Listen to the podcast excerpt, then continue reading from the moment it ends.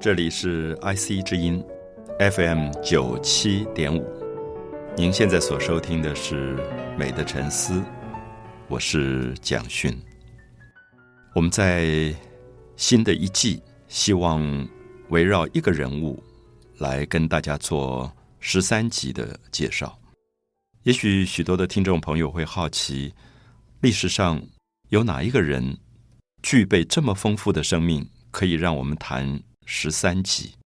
因为过去我们往往十三集可以谈一整个时代，谈几百年，甚至上千年。可是我们试试看，在这一季当中，我们集中谈这个伟大的心灵、伟大的生命，因为它提供给人类太多太多。到今天都享用不尽的文明上的贡献，这个人就是达文西。我想许多朋友对达文西这个名字一定都不陌生，无论你是在哪一个专业。有人认为说，我是一个研究科技的人，研究科学，所以我对艺术不了解。那艺术界的朋友提出来的音乐家的名字、画家的名字，可能你都不熟。那同样的。我想，我们在从事美学、从事艺术的领域当中，有人提到一些很尖端的科技的名字，我们可能也不熟。今天人类的领域划分的非常的仔细，经济学界、工程学界，每一个领域当中，我们叫做隔行如隔山，好像隔了一个领域，大家都不了解了。可是，当我们今天提到达文西这个名字的时候，我们会发现，任何一个专业。追寻到最早的一个创新者，可能都跟这个名字有关。我想，这是为什么我们今天可能要花十三集的时间，慢慢的来介绍这一个伟大的心灵，以及五百年来他在人类的文明史上持续不断的这种影响，可能到今天都还没有结束。大家知道，近代有一位重要的世界首富。叫比尔盖茨，那么他曾经购买过达文西的一些手稿，这个购买的过程里面造成了蛮大的轰动，因为价格非常非常的高。那达文西留下来的手稿大概有六千件之多，而比尔盖茨只买到了十八件，就是十八张小小的纸片，就当年达文西拿来做研究的笔记本上的一些纸片。这十八件纸片卖到天价，那么造成了。拍卖市场上的轰动，也有人问比尔盖茨说：“你为什么要花这么多钱去买达文西的手稿？”那比尔盖茨就想了一下，就回答说：“因为二十一世纪将是达文西的世纪。那么二十一世纪，也就是我们今天刚刚开始的这个世纪，我们还有九十几年都要在这个世纪当中。我们看到比尔盖茨这句话，引发了更多人的好奇，就是达文西是一个五百年前。存在的人，为什么到二十一世纪，在五六百年之后，人类还要依靠他的智慧，依靠他的创造跟发明来生活？这是最有趣的一件事情。所以我先从这句话开始。也许我们会说，我们今天跟大家介绍达文西，是因为二十一世纪将是达文西的世纪。所有的听众朋友，今天在二十一世纪的刚开始。我们要知道，这一百年当中，达文西将是我们重要学习的一个典范跟对象。因此，我们怎么可能不知道达文西？所以，我想在这样的一个角度上，我们希望能够很仔细的，在各个不同领域的来介绍这个伟大丰富的心灵。过去，很多朋友都把达文西简化成为一位画家。很多人提到达文西，就会说：“哦，我知道达文西，因为达文西有一张叫做《蒙娜丽莎》的画在巴黎的罗浮宫。那这张蒙娜丽莎的画，很多人在复制品上一定都看过。它大概是全世界被复制的最大量的一个肖像画。一个女人，两个手交叉在胸前，淡淡的带着微笑。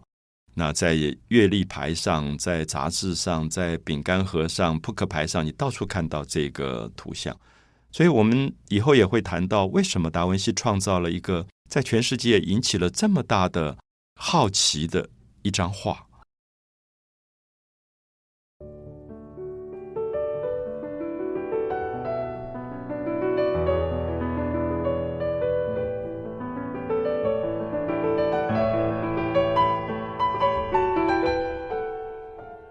我们介绍达文西还是回到他的时代吧。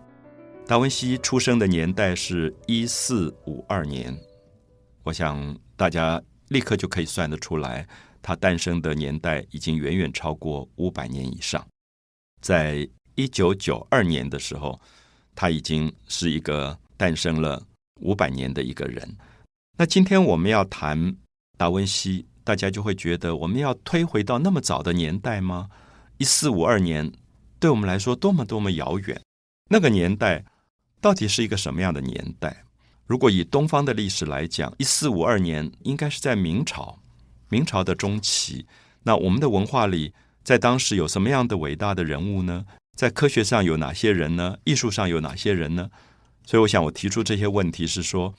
有时候我们在看历史的时候，觉得很有趣，就是觉得这个年代一四五二年对我来说特别被记忆了，是因为那一个年代当中，在全世界上诞生的人类里，有一个叫做达文西，他留下了这么多丰富的创造。所以我的意思说，达文西可能已经距离我们很遥远，他已经去世很久很久了，可他的生命好像还活着。所以因此，我们就会发现，在人类的历史上。许许多多的人在诞生，可是其实能够真正留在文明史上、留在历史上的名字，可能少之又少。那个比例是非常非常少，也许百分之一都不到。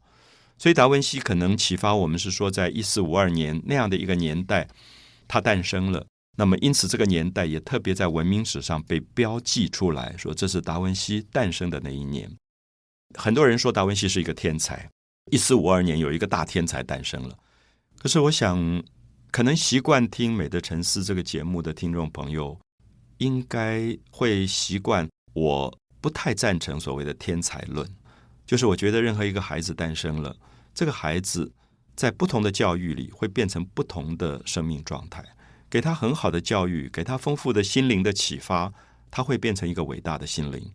相反的，不给他好的教育，把他引导到欲望，引导到所有的。没有教养的文化里，他就可能变成一个街头的无赖。所以我自己不太相信太过天生的东西。当然，有人会反驳说，人是有不同的构造的。我们有智商，我们今天在测定智商的时候说，哎，这个人的智商一八零，这个人智商可能一四零，他有差距，所以他的表现不同。可是我基本上会觉得，我们如果探讨历史上所有的伟大的创造者，我们可能会最后发现。这个智商的影响不是最绝对的，大部分讲还是他后天的这个努力跟他的环境。所以，因此我还是希望把达文西放回到一四五二年，就是他诞生的这个年代，有没有一个特别的意义？为什么达文西诞生了？或者说，在他诞生的前面、后面去看的时候，为什么有一些伟大的人诞生？比如说，一四七五年比达文西晚二十三年，有另外一个人诞生了，就是米开朗基罗。我们就会发现，哎，好像重要的人都在达文西的之前、之后诞生。那么，因此我们就会发现，光是一个天才论恐怕无法解答这个问题，而是说，在东方有一个哲学家孟子说了一句我非常佩服的话，他说：“五百年而有王者兴。”他说，每五百年会有一群很优秀的人、很精英的人会诞生。啊，我把他的王者解释为一种精英分子。那因此，我们可以看到，可能在达文西之前五百年里面都没有什么人，没有什么了不起的伟大的人物。可是，在他出生的那一百年当中，许许多多优秀的人都出现了。我们称他为文化的花季。大家都知道，花季春天来临的时候是一个花季，因为有一定的条件，就是温暖、气温、雨量，然后土壤，所有这些条件加起来，使得花要开了。所以，因此我们说，历史上有些时代是花季的春天，历史上也有些时代就是叶子要凋零的秋天。那个时候，如果你要硬要去培养一个花，很困难。不是说没有，可是条件不够。所以，因此我们说，达文西诞生的一四五二年，可能是一个非常好的条件。这个时代条件，它刚好水到渠成，所以产生了这样的人物。因为，呃，我想大家知道，都听过一个名字叫做文艺复兴。文艺复兴这个字在英文里面，我们知道叫 Renaissance，R E N A I S S A N C E。这个字其实它的字根是拉丁文，所以在法文里面也是这样，同样的拼法，只是发音不同，我们叫 Renaissance。所以 R 一大家都知道，英文里面的 R 一就是再一次的意思。Naissance N A R S S A N C E Naissance 这个字的字根是 Nat，拉丁文里面它是诞生，它是诞生的意思。所以我们知道这个字如果不翻译成文艺复兴，我们直接翻译过来，它的意思说再一次诞生。好，我们就知道再一次诞生表示前面有一段时间是死亡时期，或者是黑暗的时期，或者沉睡的时期。所以我们都知道，在西方的历史学当中有一个名称叫做“黑暗时代 ”（Dark Age），就说那个时间好像没有光，那个时间好像所有的生命都在沉睡，那个时间好像生命都在一种死寂的状态，好像死亡的状态。所以到了达文西诞生前后这一百年当中，忽然所有的生命感觉到春天来了，他们就要诞生了。所以这个时候我们可以讲说，这个文艺复兴指的就是。历史上的一四零零年到一五零零年这一段时间，这一百年，这个我们今天可能称它为十五世纪。这一百年当中，人才辈出，许许多多的优秀的人全部都来了，包括写诗的人，包括哲学家，包括作家，包括建筑师，包括工程师，包括画家、雕塑家。所有的人，各个领域的人都在诞生，所以因此我们说这是一个文化的花季，我们称它为文艺复兴，或者说用意大利文来讲，更明显的叫 Gatto Cento。Gatto 在意大利文就是十四一四的意思，那 Cento 它是世纪的意思，所以意大利人叫这个时间叫做一四零零到一五零零，称它为 Gatto Cento，就说这一百年当中，许许多多优秀的人才全部诞生了。好，如果大家注意一下，一四零零是起点，一五零零是一个结束。我们有没有发现，达文西诞生的一四五二年刚好在中间，所以它是这个一百年的文化盛世的最巅峰的状态。如果大家去爬山，你会发现你有一个上坡，上坡到顶峰以后就开始是下坡，所以达文西刚好在那个山的巅峰状态。所以我想用这样的方法来解释。也许大家会接受我的一个想法，就是说达文西是在一个盛世的巅峰的人才，而不是无中生有的天才。在他之前，有很多人准备了他的出现；在他之后，有很多人继承了他的研究。所以，他是一个上坡到巅峰，又开始转到下坡的一个文艺复兴的一个代表性的人物。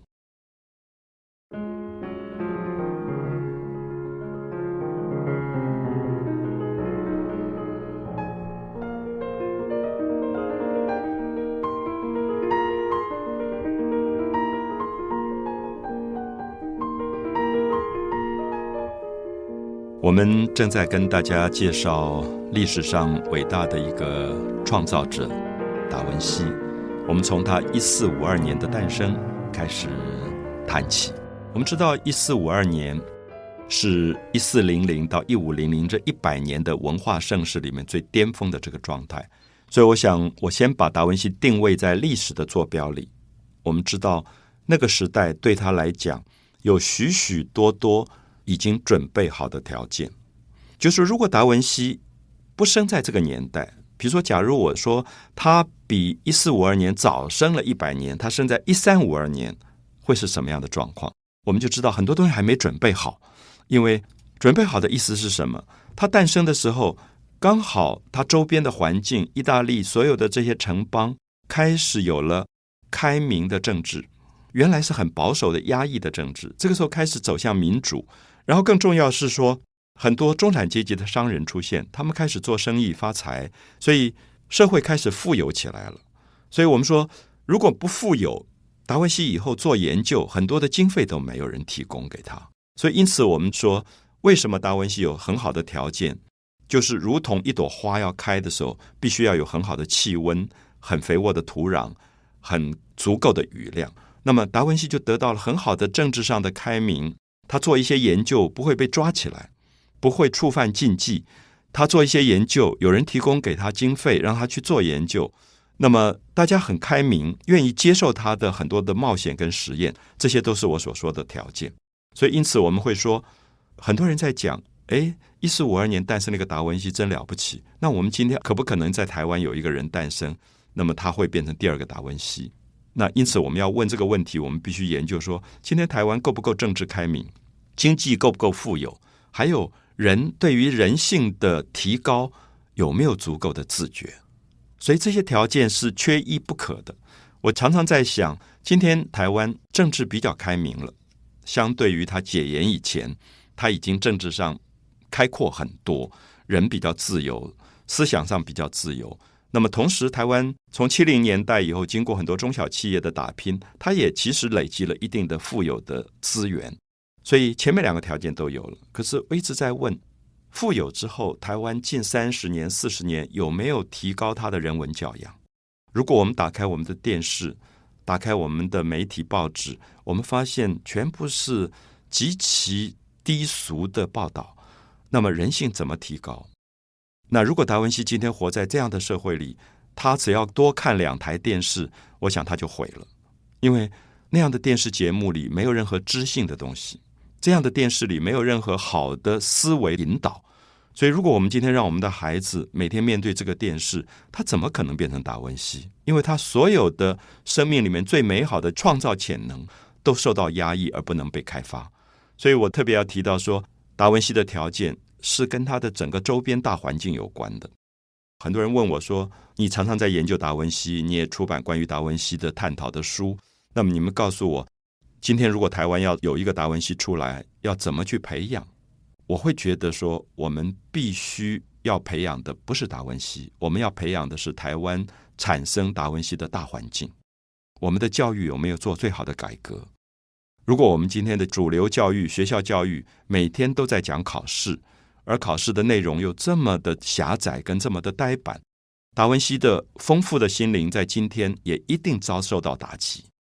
我想今天我们谈达文西，大家就了解到，我们这十三集可能是借达文西来启发我们，怎么样去改变我们今天的教育环境，怎么样子为我们的下一代创造一个出现达文西的环境。我的意思说，可能我们这一代不会有达文西了，跟我同年龄的人没有达文西。那我们很遗憾，因为我们过去的教育不够好，我们总是没有足够的开放的心灵去被启发。可是，我们可不可能开始？我们改革我们的教育，我们去思考什么叫做真正的人文教养？我们去改变我们的媒体，我们改变我们的电视节目。也许今天看着电视长大的这一代，他们在十五岁的时候、二十岁的时候，他们可以做到达文西做到的事情。他们可以像达文西一样发明了飞机。他们可以像达文西一样发明了很多的堤防、水坝、流体力学的建造的方法。那这些是我真正在这个节目里最大最大的梦想跟渴望。我觉得我并不佩服达文西，我佩服达文西产生的时代，那个时代的周遭环境是了不起的。所以我们会花很多的时间跟大家介绍，使得达文西产生的那个意大利，当时有一些什么样的背景，为什么会让这个人的头脑。出现这么伟大的思考跟创造力，所以因此我们下面可能除了时间上定位在一四五二年之外，我想还要在空间上定位在意大利的中部，就是托斯坎省。现在很多朋友到佛罗伦斯旅行啊，我一直喜欢把佛罗伦斯翻译成真正意大利文的 “filenze”，就是翡冷翠。我觉得“翡冷翠”就翡翠中间加一个“冷”这个字是最好的翻译，因为意大利文发音就是 “filenze”。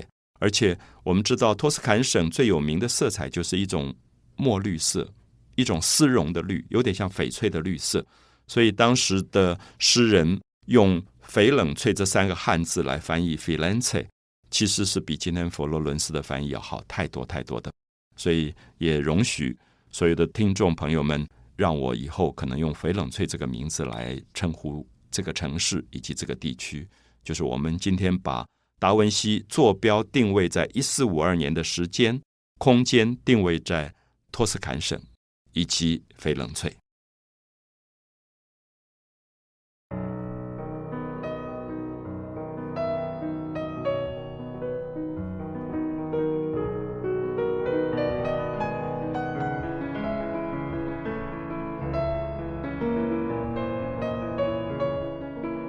我们在谈达文西的时候，我们把他的坐标定位在时间上的公元一四五二年，我们也把他出生的地点界定在意大利中部的托斯坎省。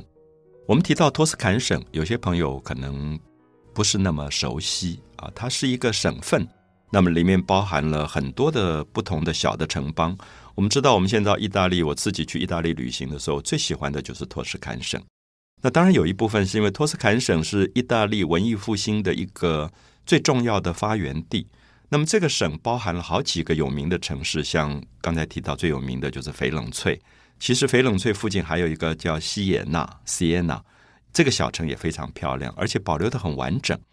那好几次我到这个 Siena 去，你就可以看到当年大概五百年前这个城市发展时候的建筑啊、广场啊、市政厅啊、大教堂啊。都还保留的很完整，等于是有一点让你可以立刻回到文艺复兴时代，它的背景到底是什么样子？那当时有一个很小很小的村落，我想其实连城市都谈不到。那这个小村落因为达文西诞生在这里而非常的知名，所以现在观光客也很多。其实这个小村落名字就是达文西的文西。在意大利文里的拼音是 V I N C I，Vinci，所以有人翻译成达文西文西，有人翻译成芬奇，因为这个 C I 在意大利文有一点 c 的音啊，有点像呲这个 c 的音，所以有人翻译成芬奇，所以这是不同的翻译。我知道大陆现在的翻译就是达芬奇，台湾的翻译是达文西。好，不管哪一个翻译。其实，芬奇或文西讲的都是达文西出生的这个小村落。那为什么前面有一个达？达在意大利文就是 D A。其实，我想学英文的人一定知道，它就是一个定冠词，就是 of。所以，因此大家知道达文西，我们现在翻译出来的这个名字，其实不是他的名字，是他出生的小镇。所以，他的名字是什么？他的名字是里奥纳多 （Leonardo）。我们知道，Leonardo 是。一直到今天，意大利的男孩子最常用的一个名字啊，里奥纳多。我想大家知道，好莱坞的很多意大利后裔的明星都叫里奥纳多。可是因为大家都知道，西方人取名字常常就是依据圣经啊，什么取那些名字重复性很大，所以女的就叫玛丽，男的就叫约翰，重复性很大。所以因此，为了分辨哪里来的约翰或者哪里来的玛丽。所以就变成里奥纳多达文西，意思是说里奥纳多太多了，你站在街上叫里奥纳多，十个里面有八个都会回头，那所以会常常会造成混淆，所以就变成文西镇来的里奥纳多，这样子也许大家就了解这个名字这么长的意思，就里奥纳多达文西，就是翻译过来是文西这个村落这个小镇。来的里奥纳多，我想这样大家对这个名字也就比较清楚。当然，对一般讲艺术史、科学史讲到达文西，很少人做这么细的解释啊。可是我觉得为了方便大家记忆，我们就讲得更仔细一点，大家对这个名称啊、这个地点呢都有一个了解。说不定有一天你到托斯坎省啊，你到翡冷翠，你忽然发现，哎，有一个地名就叫 Vanci。文西就是达文西出生的那个地方，所以你就开车过去，大概也就一个小时就到了，并不远的一个地方。那当然，那个地方现在看起来也很普通，就是一个偏僻的小乡镇吧。当时并没有很多重要的什么文化的东西在那个地方，可是一个伟大的心灵就诞生在这里，而因此也带动了这个地方五百年来许许多多人跑到这个地方做研究，去向达文西致敬。啊，所以有时候我觉得很有趣，就是说每个人都有一个出生的地点。你可能生在鹿港，你可能生在新竹，你可能生在美浓。有时候你会觉得，如何让你的名字荣耀你的故乡？如果有一天你走出去，走到世界去，然后创造出一番的人类的文明出来，回来可以荣耀你那个可能并不起眼的故乡啊。所以因此。我想今天讲到“文熙”这个字的时候，我也会有一个感动。我自己在那个小村落散步的时候，就会觉得这个地方诞生了一个这么伟大的心灵，所以五百年来为他创造了很多的记忆。那么很多人就会来这边怀念达文西。所以刚才提到说，这个地方其实是一个小村镇，并不是一个特别重要的地方。可是我不晓得，有时候在想一个伟大的心灵，如果今天他诞生在纽约。诞生在伦敦，诞生在巴黎，他从小接触到就是人类最繁华的一面，会不会少掉了一个孤独的童年？因为我们慢慢会谈到这个，在一四五二年诞生以后的这个婴儿，他其实度过了一个蛮孤独的童年。他大概到十五岁以后，他才离开文溪镇，到附近一个比较大的城市，人文荟萃的经济很繁荣的翡冷翠。之前十五岁以前，他都在文溪镇，所以。也让我想到说，如果我今天有一个孩子，我当然希望说，哎，他早一点到台北，最好在东区，在那个最贵的区域，然后他跟大家一起竞争长大。因为我们常常觉得，很多父母要把自己的孩子放到学区很好的地方去，因为他将来竞争力会比较强。可是我同时又在想，如果在他童年的时候经历了一个别人没有的大自然、农村劳动，甚至。比较孤独的生活，因为我们知道农村是比较孤独的，没有那么多每天街头上的表演啊，什么 disco 啊这么热闹的东西，所以因此他有一个自己慢慢成长的孤独经验。我们很多人会觉得孤独是不好的，可是我回想起来，在我十五岁以前，有很多我自己看书的经验，我自己在大自然里面散步的经验，我观察植物跟动物的经验，对我是非常可贵的。甚至我在泥土里面。打滚的那个经验对我都是好的，因为我常常有时候跟朋友提到说，我在想达文西一四五二年之后十五年，他住在文西镇，他常常在荒野里跑。那么这个荒野对他有多么大的意义？我们现在看他最早的手稿，就他童年时候喜欢乱画一些东西，他画一些蜥蜴，他画一些蛇，他画一些蝙蝠，应该都是当年童年时候陪伴他玩的一些小动物，他都画下来了。可是，如果我们今天在都市里长大，我们可能玩的是电动玩具，我们可能少掉了一个对大自然的观察。所以，我会觉得用这个方式来带领大家进入达文西最早最早的童年。可能想想看，一个四岁五岁的孩子，刚刚会走路没有多久，刚刚会讲话没有多久，刚刚会学会了用他的耳朵去聆听鸟的叫声，用他的眼睛去看天空云的变化，然后用他的脚在旷野里奔跑。我相信达文西有一个。广阔的世界就是文西的大自然，所以当我到文西镇时，我一直在看那一片托斯坎的丘陵的地带。我会想，这个山水是曾经抚育过达文西的山水。如果他从小就在像罗马那个城市长大，可能会是完全不一样的达文西。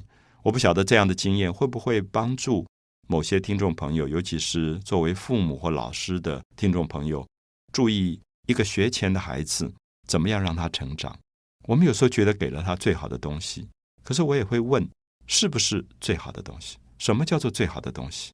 阳光、鸟的叫声、波浪的光线、草的香味，会不会是最好的东西？如果童年没有给他这个，他会不会一生都找不回来了？反而是更大的遗憾。我想，我们今天用这样的方法，开始达文西这个伟大心灵的最早的启发。美的沉思，我是蒋勋。